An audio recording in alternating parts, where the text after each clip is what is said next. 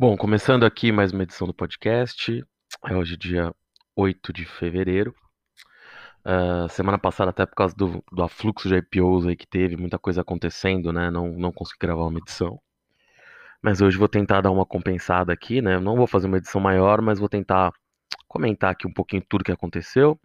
Sempre lembrando aí que o podcast uh, se configura apenas como uma análise uh, de informações públicas e não, e não, bom, e não é nem qualquer tipo de, não pode ser considerado qualquer tipo de recomendação de investimento.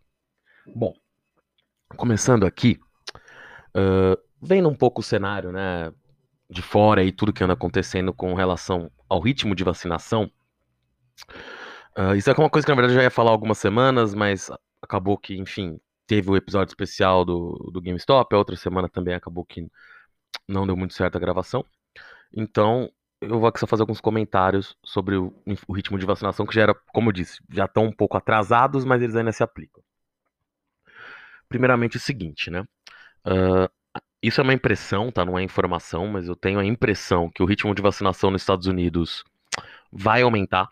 Vai, já aumentou um pouco, né? Já, já tá batendo recordes alguns dias aí de quantidade de pessoas vacinadas. Mas eu acho que tende a aumentar mais. Os Estados Unidos estão num cenário agora que, além de já ter a vacina da Pfizer e da Moderna, que até por serem empresas americanas e estarem fabricando as vacinas em território americano, querendo ou não, tão prioriz... por mais que tenham vendido doses para diversos países, em especial a Pfizer, né, vendeu doses para muitos países ao redor do mundo, uh, parece, não sei se eu posso dizer evidente, né, mas acho que dá para dizer sim que elas de alguma forma estão priorizando ali seu país de origem. Além disso, a vacina da Johnson Johnson agora já pediu autorização ao FDA. É uma vacina de uma dose só, como eu já mencionei aqui algumas vezes, então ela com certeza deve sim, é... apesar de ser uma vacina de eficácia um pouquinho menor, é uma vacina que deve sim acelerar ainda mais né, o, o ritmo de vacinação, porque você tem que considerar que todas essas vacinas até agora que estão sendo utilizadas têm duas doses, então a vacina de uma dose só rende o dobro, em teoria, né? Ou seja, você acaba acelerando ao dobro o ritmo de vacinação. Tem a vacina da Novavax também, que por mais que tenha ali um, outros contratos, também está no território norte-americano e, e teve ali uma eficácia muito boa na última fase de, de testes, né? Então a gente pode ter um cenário aí sim em que é, com a entrada dessa. A da Johnson Johnson parece mais parece estar mais próxima, mas uma entrada também da Novavax, mas uma elaboração melhor mesmo da forma de se vacinar nos Estados Unidos, né? Agora estão falando de usar farmácias para vacinação lá.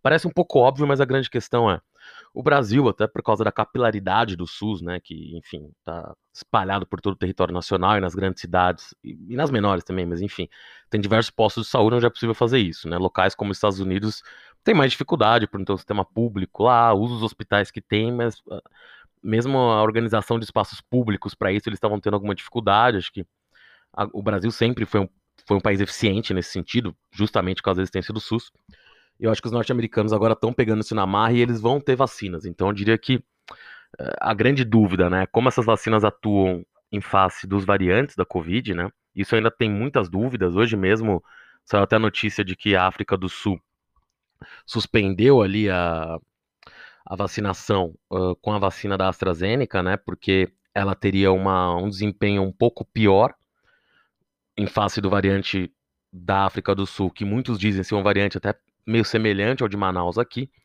mas cabe ressaltar que esse foi um estudo com pouquíssimas pessoas que, em teoria, achou isso, então ainda é um estudo com uma validade estatística questionável, apesar do país preventivamente ter parado a vacinação. Então a gente precisa de outros tipos de estudo, inclusive aqui no Brasil, para entender como as vacinas que a gente tem aqui e as novas, né, correspondem nessas novas variantes do Covid. É, mas, de, de qualquer forma, acho que os Estados Unidos vai se beneficiar disso, isso deve beneficiar a economia americana e, claro, ajuda a puxar um pouco o resto do mundo, mas acho que é uma questão um pouco local mesmo dos Estados Unidos. Pensando na União Europeia ali, acho que a gente tem. Acho que a gente já vai para outro lado. Acho que no caso da União Europeia a gente uh, já teve atrasos, vai continuar tendo atrasos. Uh, a Pfizer está reformando uma fábrica na Bélgica porque já está atrasada com as entregas para a Europa. A própria AstraZeneca Uh, também está atrasado nas doses para a Europa. Teve ali, algumas discussões até com membros da União Europeia que até ameaçaram a empresa de alguma forma, mas Aparentemente, a empresa também não vai conseguir cumprir o que prometeu para o primeiro e segundo trimestre ali para entregar para os europeus. Então, aparentemente, a vacinação na Europa vai ser mais lenta. Uh, a Europa tem ali, né, uma vacina ainda sendo desenvolvida que é da CureVac, uma empresa alemã ali que fez até um acordo com a Bayer agora, recentemente, para a distribuir, mas ainda está fazendo fase 3, então. E essa era até curioso que essa era a vacina tida, talvez até por alguns alemães, que poderia sair até antes da BioNTech, porque a BioNTech, no fundo, é uma empresa alemã, mas por ter feito junto com a Pfizer, que, é, que foi quem ajudou a fazer os testes, distribuiu tudo, acabou, né, que, enfim, a vacina ficou conhecida como vacina da Pfizer, e acabou que quem, no fundo, influencia é o governo norte-americano e não o governo alemão, apesar da BioNTech ter sido a grande artífice aí dessa vacina. Bom, é, vou, então, nesse sentido, acho que a Europa deve ter dificuldade. O Reino Unido está um pouco diferente por ter aprovado de forma mais célere as vacinas, né, o uso das vacinas, e também pelo fato da própria AstraZeneca ser no Reino Unido. Né, então, essa até uma discussão é uma discussão é, seria essa, né, no sentido que até a Europa até falou que se a AstraZeneca fizesse vacinas em território europeu dentro do, dos limites da União Europeia, né? Eles poderiam, inclusive, barrar exportações, mas uh, me parece que boa parte do, das vacinas ali, né, que, que são, por exemplo, a AstraZeneca, que estão realmente no Reino Unido, então o Reino Unido está numa vantagem também interessante perto do resto da Europa. Uh, pensando, a gente tem vários outros lugares, né? Que na, em vários países asiáticos, apesar da vacinação não estar muito rápida, eles parecem de fato estar lidando melhor, né? Com, com relação às restrições do, impostas pela Covid. Claro que também vão sofrer de alguma forma, né, caso a vacinação não avance, mas a China começa a avançar, a questão é que a China é um país de um bilhão de habitantes, né. A, a Coreia do Sul também fez uma aposta um pouquinho curiosa de, de que sua indústria conseguiria desenvolver uma vacina própria, que ainda não aconteceu, então isso também atrasou um pouco o processo por lá, embora seja um país que também respondeu bem. É, o Japão também respondeu bem, mas teve ali discussões para novos lockdowns, também teve alguns problemas recentes, novos surtos, um aumento de casos. E vindo agora para o Brasil, né, que aliás é onde a gente vive, falei isso, mas para um panorama geral, porque economia hoje em dia se conecta no mundo inteiro, não tem como, né? No Brasil, acho que, enfim, a vacinação está andando e acho que o nosso ritmo de vacinar é rápido, mas falta vacina, a verdade é essa. Eu acho que agora o que pode acontecer aqui no Brasil é, seria a entrada de mais uma vacina, né? Acho que Parece que o Brasil também está negociando, pelo que falaram agora, a compra da Johnson Johnson, mas é um processo mais lento. O que parece estar tá caminhando mais rápido é a compra de algumas doses da Sputnik, a vacina russa. Próprios, é uma vacina de duas doses também, mas os próprios russos hoje mencionaram que podem estar próximos a desenvolver uma versão que eles chamaram de Sputnik Light, que seria só uma dose, que poderia também, assim como a da Johnson, acelerar bastante a vacinação. Ainda mais que é uma vacina que também, a exemplo da da Johnson e a Corona e a própria da AstraZeneca, são vacinas de mais fácil de serem armazenadas, né? A vacina da Pfizer tinha ali a dificuldade de armazenamento né, e logística pelas baixas temperaturas que ela tem que ficar exposta. Então isso pode sim ajudar o ritmo de vacinação no Brasil. O que o Brasil deveria ter em mente só é que apesar da gente, uh, pro, pelo que a União Química diz, né, o Brasil poderia ter ali um, uma produção própria da vacina russa aqui no Brasil, lá em, lá em Brasília, né, já que a União Química é capaz até de fazer o próprio IFA da vacina que para quem está acompanhando o noticiário, uma das questões até porque a Fiocruz está atrasada na produção da vacina de Oxford ali, da vacina da AstraZeneca, é a questão de terem faltado, do, do, do, IFA não ter vindo da China ainda, né? O próprio IFA da Coronavac também chegou atrasado. Então, é, a gente tem um cenário um pouco melhor do que algumas semanas, principalmente quando a vacina russa começa a andar, mas o Brasil precisa se movimentar rápido, porque tem também um movimento aí de uh, dos países europeus agora também querem comprar a vacina, a vacina da Rússia, enfim, então se o Brasil não se movimentar rápido, poderia ter problemas com isso. Tá? Então, pensando num, num, sistema geral, tá? porque eu fiquei falando aqui de vacinação, parecia até um podcast sobre outra coisa, eu não sou especialista nisso. Mas o que isso indica é, a gente vai ter países se recuperando antes de outros, os Estados Unidos deve puxar essa fila, junto com o Reino Unido, claro, e aí você tem nações menores, como as nações do Oriente Médio, Israel. Os asiáticos, acho que no ritmo de vacinação não vão ser os mais rápidos, mas eles já estão tão, tão andando, né? Sem isso, estão conseguindo é, fazer a economia girar com menos mortes do que outros lugares, mesmo dessa forma. Então os europeus devem ficar mais para trás e o próprio Brasil também vai estar tá para trás, mas eu diria que o Brasil, muito mais pela capacidade da rapidez da nossa vacinação do que pela capacidade de compra de vacinas que foi muito lenta, a gente deve ficar, vai, no meio da fila, mas no meio da fila ali, claro que eu tô falando do mundo inteiro, tá? Se a gente pegar os primeiros, estão bem na nossa frente. O meio pro fim da sala ali, e torcer para isso acelerar, que senão a gente pode ter problemas em breve aí, de, de diversos sentidos. Falando aqui agora também um pouquinho dos vários IPOs que a gente teve na última semana, né? Inclusive do Mosaico, que subiu quase 100% aí na sexta-feira. Teve também diversos Mobile, vários IPOs que subiram mais de 20% no primeiro dia. Hoje a gente está tendo a Jales Machado também subindo bem, a Fox Energia também fez IPO hoje. A gente tem diversas empresas, no... a Nadir Figueiredo, que fechou capital faz dois anos, querendo abrir de novo, o que sempre é algo curioso, né? Porque essas empresas que fecham capital há pouco tempo uh, e querem fazer IPO novamente é sempre algo um pouco suspeito até, né? Porque a empresa facilmente vem querendo valer mais. A gente tem a Bemobi, que também deve lançar o IPO nos próximos dias, né? deve, ser, deve ser a precificação nos próximos dias, acho que ainda não saiu, na verdade, mas uh, posso estar enganado, porque foram muitos IPOs, então posso estar perdido num ou outro. A Westwing também deve fazer um IPO, mas isso só me leva a uma coisa, tá? Boa parte dessas empresas, uh, com uma exceção ali ou outra, né? Porque se a gente pegar, por exemplo, a Mosaico, a Mosaico, a Bemobi não está envolvida nisso tão diretamente, mas a Mosaico no fundo também está. Se a gente pegar a maior parte dessas empresas que estão lançando IPOs, digamos, tech aí, até por isso tem tido muita procura, o que também é algo que eu já comentei aqui algumas vezes, ou seja, por que, que essas ações também sobem tanto? Porque no fundo, o Brasil ainda tem muito dinheiro para ir para a bolsa, muito dinheiro que não tinha empresas para serem compradas, ainda mais com, com o juro baixo, mesmo que a gente tenha uma trajetória que aparenta né, que os juros uh, vão passar a subir em breve, uh, a gente ainda assim tinha muito dinheiro parado porque não tinha onde ser alocado dentro do país, né? Digamos, o cara não queria ter mais exposição ainda a Vale, Petrobras, Gerdau. Então, surge qualquer empresa que lembra um pouquinho algo tech, uh, essa empresa sobe muito porque a procura é muito grande do dinheiro represado que não tinha para onde ir para isso. Mas o fato é, com algumas exceções, a maior parte dessas empresas parecem depender de vendas mesmo, né? Ou seja, claro que algumas em mercados diferentes. Mas a internet, como a própria Amazon mostra, né, de forma muito clara nos Estados Unidos e no mundo, né, é um jogo de soma. Basta ver o tamanho do. E de soma eu digo, é quase como se fosse uma rede social, que eu até comentava aqui. Por que, que o Google tem todas as respostas? Porque todas as perguntas são feitas lá no buscador do Google. Por que, que todo mundo usa as redes sociais do Facebook? Porque todo. Do, é, do Facebook, o Instagram, o, o, enfim, os outros meios, o WhatsApp. Porque todas as pessoas estão lá. Então a gente pode ter uma guerra no qual hoje está uh, se apostando em diversos cavalos, a gente tem a Mobile, Westwing, e eu estou falando aqui de empresas até de setores específicos, no caso empresas de imóveis. Mas tem o Mosaico, que é o que o cara clica para ele achar o comparador de preço, e se ele fizer a compra através do Mosaico, porque o Mosaico tem o um marketplace ele também de alguma forma, o Mosaico ganha uma parte maior, ou se, ou se o clique no Mosaico, e no caso estou falando Mosaico, seriam sites Zoom e Buscapé, né? É, for pro para o site de uma varejista, o mosaico ganha pelo clique, mas também depende, claro, de vendas e de que essas varejistas vão continuar sendo parceiras deles, né? ou seja, vão disponibilizar eles de pegar seus preços né? e, e poder fazer esse tipo de comparação. E aí a gente tem as próprias varejistas, né, que estão com seus próprios marketplaces. A gente tem o B2W com seu marketplace tentando crescer já há anos, lojas americanas no mesmo grupo. A gente tem Via Varejo, a gente tem Magazine Luiza, que é a líder disso. E se você pensar, todas essas empresas tiveram valorizações, se a gente pegar, mesmo na, durante a pandemia agora, mas se pegar de dois, três anos para cá, a subida delas é estrondosa, e claro, o Brasil se digitalizou muito mais na pandemia, sim, mas o fato é, não dá para ter só campeão aí, alguém vai ter que perder isso.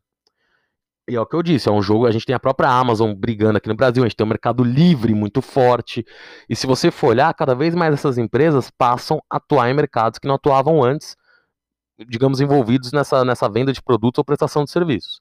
Que nem eu falei por enquanto de empresas que vendiam coisas, mas pega a própria Melius que tem um sistema ali de cashback, né? E muita gente é fascinado e o, pela empresa e que pode ter um crescimento ilimitado. Eu acho o modelo de negócio meio complicado de replicar e aumentar o da Melius. É, e que, novamente, depende das vendas também, né? ou seja, a empresa está te dando um cashback para você querer comprar mais. Mas será que as varejistas, por exemplo, a própria AME já tem um cashback próprio? Será que a MLUs vai ter espaço durante eternamente fazendo cashback? E como ela vai ganhar dinheiro no, no, no médio prazo? E aqui eu não estou falando que a MLUs vai dar errado, eu só acho que todas as empresas no fundo estão brigando pelo mesmo quinhão e mesmo as que prestam serviço uma para as outras hoje podem ter mais problemas. Nesse sentido, eu acho que aquela velha história, né? Tem um monte de gente procurando ouro, mas tem um cara vendendo pá. Eu gosto mais das empresas que vendem pá. Ou seja, que não estão nessa discussão de forma tão direta. E aí eu prefiro, uma, apesar da local web, eu achar uma empresa um pouco cara hoje, uma local web, a própria, é que a Stefanini não é lançada em bolsa, mas a Stefanini não é listada em bolsa, mas a Stefanini, a TOTUS, a Neogrid. E claro que essas empresas também têm concorrência entre si, até de players internacionais. Tô falando que o mercado delas é fácil.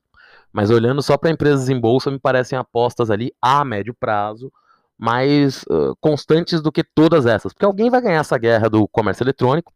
Quem ganhar, parabéns. E provavelmente pode até ter mais de um vencedor, tá? Eu tô falando a questão só que existe uma tendência dessa competição ficando mais complicada e mais concentrada.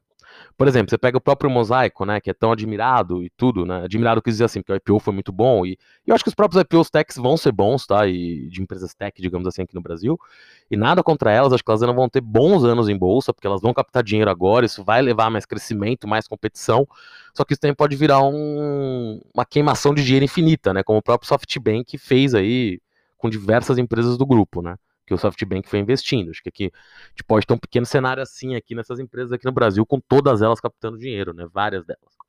Mas pensando no mosaico, né? O mosaico é muito dependente de pesquisas no Google. O Google tem o Google Shopping. Claro que já teve até uma questão no CAD com relação a um processo antigo do Buscapé contra o Google Shopping, que o CAD apurou, enfim, que ainda está uh, eh, ainda tá lá para ser finalizado. A verdade, eu acho que esse caso até já, já, já, finalizou, mas agora não lembro aqui exatamente do resultado. Mas o fato é, o CAD viu problemas ali sim, na postura do Google. O Google também foi condenado nisso em outras legislações. Mas o fato é, é muito difícil você segurar esse tipo de coisa. Então, o que eu quero dizer com isso é, essas empresas ainda têm esse risco de praticamente um monopólio, que é o Google, né? Um monopólio na prática, principalmente no Brasil, pode uh, acabar influenciando de forma direta o tamanho do alcance desse serviço. Então, eu, é como eu disse, eu acho que esses IPOs techs vão continuar tendo seu momento, mas muito cuidado com esse tipo de coisa. Continuando, acho que agora indo por umas notícias aqui de forma um pouco mais direta, né, menos ampla, acho que a principal notícia aí, pensando em empresas uh, grandes, né, e com mais visibilidade na bolsa, a gente tem duas principais notícias. Uma é o acordo da Vale com o governo de Minas, uh, ali com relação a Brumadinho, né, o, o valor que estava sendo pedido pelo governo era mais de 50 bi, a Vale fez uma oferta bem mais baixa e que não foi aceita pelo governo. E depois acabou chegando num acordo ali, acho que salvo engano, de 37 bi. Uh, aí tem que ver como vai ser a alocação disso, como o governo vai fazer isso. É difícil dizer se, se foi realmente bom para o governo, uma vez que a demanda inicial era 50 bi, mas também não era certeza absoluta que o judiciário fosse dar isso. E provavelmente isso seria pago de forma mais espaçada, né? Caso não, não houvesse o acordo, que enfim, também acaba pode acabar tendo contornos políticos, mas o fato é, olhando só do ponto de vista da empresa, é um desembolso alto. Eu, para quem escuta o podcast já há alguns anos, sempre falei que a Vale ia pagar mais do que provisionava, porque a Vale chegou a provisionar, eu não vou lembrar os valores exatos, tá? Mas com certeza a Vale chegou a provisionar menos que 20 bi nessa brincadeira toda. E ela já teve que pagar outros valores, ou seja, se a gente somar tudo que a Vale pagou por causa do desastre humanitário que ela própria causou, o bom frisar, é, com certeza deu muito, muitas vezes o valor inicial que ela havia provisionado é que o momento para o minério de ferro está muito bom, a China levando a demanda, a gente deve ter um, vários projetos de infraestrutura, coisas, ainda mais nos Estados Unidos também, então o preço do minério de ferro não deve despencar no curto prazo. O dólar também continua alto, então a Vale de fato ganhou muito dinheiro, está ganhando muito dinheiro, por isso que ela conseguiu pagar esse, esse valor. Né? Se a Vale tivesse mais dificuldades, ela poderia estar, entrar em problemas para pagar esses valores, devidos justos, mas a empresa vai conseguir pagar porque o momento é bom. O fato é, a Vale tirando isso do retrovisor, o futuro para a empresa fica um pouco mais previsível. Claro que não é que as coisas estão simples para Vale agora, mas ela se livrou, digamos, do principal problema ali que ela tinha no balanço. E acho que o futuro da empresa, como eu disse, no curto prazo, ou médio prazo, pelo menos, parece muito bom. Mas também diria que a empresa tem que resolver um pouco a vida com relação a investimentos, talvez em outros é, minérios também, né, em outras. Porque ela está muito concentrada em ferro já há algum tempo, apesar de ser muito forte em níquel também, em outras coisas acho que a Vale tem que pensar agora um pouco o que quer da vida, né? Se ela vai, de fato, ficar tão concentrada assim no minério de ferro. Lembrando que tanto a Rio Tinto quanto a BHP ali aceleraram alguns processos ali de aumento de, aumento de produção. Eu não acho que no curto prazo isso vai fazer o minério de ferro despencar tanto, mas é um risco, ainda mais se a gente tiver alguns gargalos aí, né? Alguma crise. Claro que a gente já está no meio do, talvez a maior crise humanitária em muito tempo, na né, causa da pandemia, mas eu digo assim, supondo que a vacinação ande, eu tô pensando um pouco mais para frente, né, e as coisas comecem a voltar ao normal, nem que seja ano que vem de cara, é, a Vale poderia ter esse risco aí de um, acho que é como eu disse, eu, eu duvido muito que despenque o preço do minério de ferro tanto, mas poderia cair bastante, que subiu muito, então acho que precisa ter, só ter cuidado, até porque a Vale não é uma ação barata hoje, mas é uma empresa que pode, de fato, gerar muito caixa. Outra notícia bem importante foi a questão da Petrobras. A gente teve semana passada a ameaça de greve dos caminhoneiros que acabou não se concretizando. Mas o fato foi que começaram novamente a ter questionamentos sobre o método de, de, de precificação da Petrobras, né? como ela coloca ali o preço dos combustíveis. E isso sempre leva ali, digamos, pro acionista, o medo do governo acabar mexendo um pouco nessa precificação para segurar os preços. Uh, e aqui falando até de forma mais ampla, até, eu acho que isso pode ser legítimo para um governo. A grande questão só é que daí esse governo em algum momento pediu dinheiro para terceiros, que são os acionistas, uh, bonzinhos, malzinhos, mas eles colocaram dinheiro ali, aí tem fundo de pensão, tem todo tipo de gente. E quando a empresa decide ali de alguma forma não mexer nos preços, prejudica também esses acionistas, mas a discussão acho que nem é essa, a discussão é mais previsibilidade, né? Se ficar claro que o governo quer mexer nos preços, provavelmente as ações vão refletir isso e sorte de quem quiser ficar lá. Mas o problema aí, acho realmente é a incerteza, porque ficou ali uma coisa no ar de que uh, poderia ter uma troca do, do, da forma de precificação e depois finalmente saiu que agora a Petrobras ele aumentou o tempo ali no qual ela segue os preços internacionais para regular os preços, né? Porque ela segue o mercado internacional. Então, para falar a verdade, o mercado não entendeu isso muito bem, isso ficou sim com um cheiro de potencial intervenção. O presidente ficou falando que não. Eu acho que o fato é, tem que tomar um pouco de cuidado com a Petrobras, sim. Ah, e, e eu acho que tem outras questões para isso, tá? O mercado de petróleo hoje, pela, pela primeira vez em um bom tempo, até passou o preço de 60 dólares uh, nas bolsas internacionais, em Londres e, e nos Estados Unidos. Mas acho que tem que ter um pouquinho de cuidado aí com com a Petrobras, além dessas questões políticas e tudo mais, acho que com o futuro da companhia mesmo, né? Acho que a Petrobras, talvez das grandes majors aí, digamos assim, a empresa mais focada só em petróleo. Claro que ela tem reservas muito grandes aqui no Brasil ainda, mas o fato é, o movimento no mundo inteiro está muito claro no sentido de tentar diminuir o uso de petróleo. Na indústria de carros isso está muito claro, né? Basta ver os valuations da Tesla aí, e, e a briga em torno dos carros elétricos, que vai ser até o episódio específico de um podcast aqui. Mas você pega a própria GM falando que em poucos anos já não quer nem mais fazer carros a combustão. Então a gente pode ter uma mudança rápida nesse mercado. Eu diria que a Petrobras hum, talvez não esteja acompanhando isso ainda, tá? É, mas assim, essa mudança também não é do dia para noite. A Petrobras ainda tem alguns anos para ganhar bastante dinheiro. É até uma coisa que muita gente diz é quando houve ali uma queda maior né, da utilização de carvão lá para trás, embora carvão ainda seja muito utilizado, mas era ainda mais. Os anos que mais teve uso de carvão foram justamente os anos em que estava tendo a troca energética, né? Ou seja, gente pode ter um pico aí sim na utilização de petróleo, mas é, é bom ter cuidado. Basta ver que, a, que, a, que várias petrolíferas norte-americanas, que sempre são lucrativas, deram prejuízo, e, os e, as próprias notícias que saíram né, da ExxonMobil, que durante um, um, bom tempo até foi a maior empresa listada em bolsa nos Estados Unidos e hoje está longe disso, negociando ali uma fusão com outro colosso ali da indústria que é a Chevron, né? Então, assim, isso só demonstra que não é simples, né? O, o setor nesse momento. É um setor de escala, é um setor difícil. Uh, e vamos ver como a Petrobras, que apesar de ter, ter tido uma boa gestão, pensando só do ponto de vista operacional, mas sem todo esse componente político, mais o componente da empresa não parecer estar se mexendo para o futuro. Continuando uma empresa que algum tempo eu não falo aqui, tá? eu já queria ter falado até em outras edições, mas foram acontecendo muitas coisas e ficou um pouco para trás, a Gafisa. A Gafisa uh, acenou ali com a possibilidade de fazer uma cisão de uma de, su, su, de suas subsidiárias também seria listada em bolsa. Uh, ela tem ali, ela comprou né, alguns ativos que seriam mais shoppings, né? E também um hotel aqui em São Paulo, alguns apartamentos de um hotel do Hotel Fazenda. Então poderia ser uma listagem separada.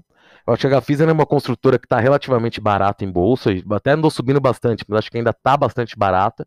É um caso de turnaround ali que envolve também o, o Tanure, que para quem não se lembra, né, foi o cara que pegou a, HRT antes de mudar para PetroRio, realmente a, o número de vezes que a, que a HRT, PetroRio, enfim, se valorizou é estrondoso. Não sei se na Gafisa, até pelo tipo de setor, é possível replicar algo parecido, mas eu acho que a empresa tem muito a se valorizar sim, tá? Eu acho que a empresa tem esse potencial. E interessante, enfim, é, uma, é um caso que eu já falei aqui, o tempo foi passando, ficou até meio esquecido, mas mais uma vez, quando perguntado, diretores da Gafisa falaram que continuam com interesse na Tecnisa, então a médio prazo, eu continuo achando que essa operação sai por valores maiores do que essas empresas valem hoje em bolsa, mas de fato talvez não seja tão no curto prazo. Em última instância, o pessoal da Gafisa, da Tecnisa, perdão, for tão cabeça dura, digamos assim, realmente não quiser o um negócio, aí realmente não vai sair. Mas eu acho que para a Tecnisa faz bastante sentido e eu acho que a Gafisa está só dando um tempo e vai voltar a ser investida.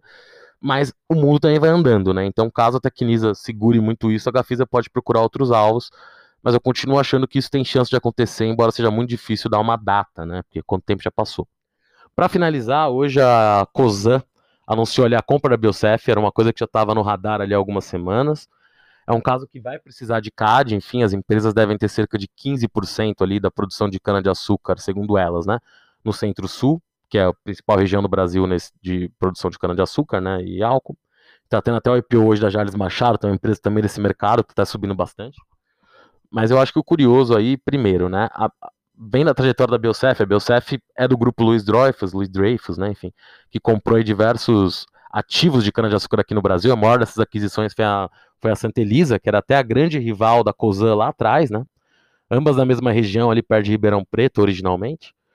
E a Biocep se endividou muito, nunca conseguiu é, reduzir esse endividamento. A, a sua controladora, Luiz Dreyfus, né, fez diversos aportes, mesmo assim a empresa nunca conseguiu ser realmente lucrativa.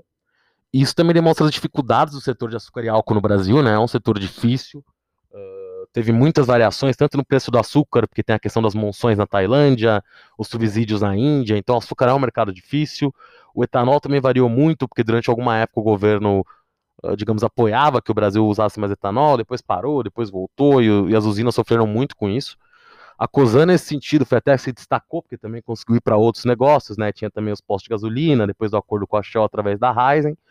Então, a COSAN realmente era o grande baluarte do setor, se é que dá para chamar assim. Embora São Martinho, por exemplo, também seja uma empresa muito bem administrada.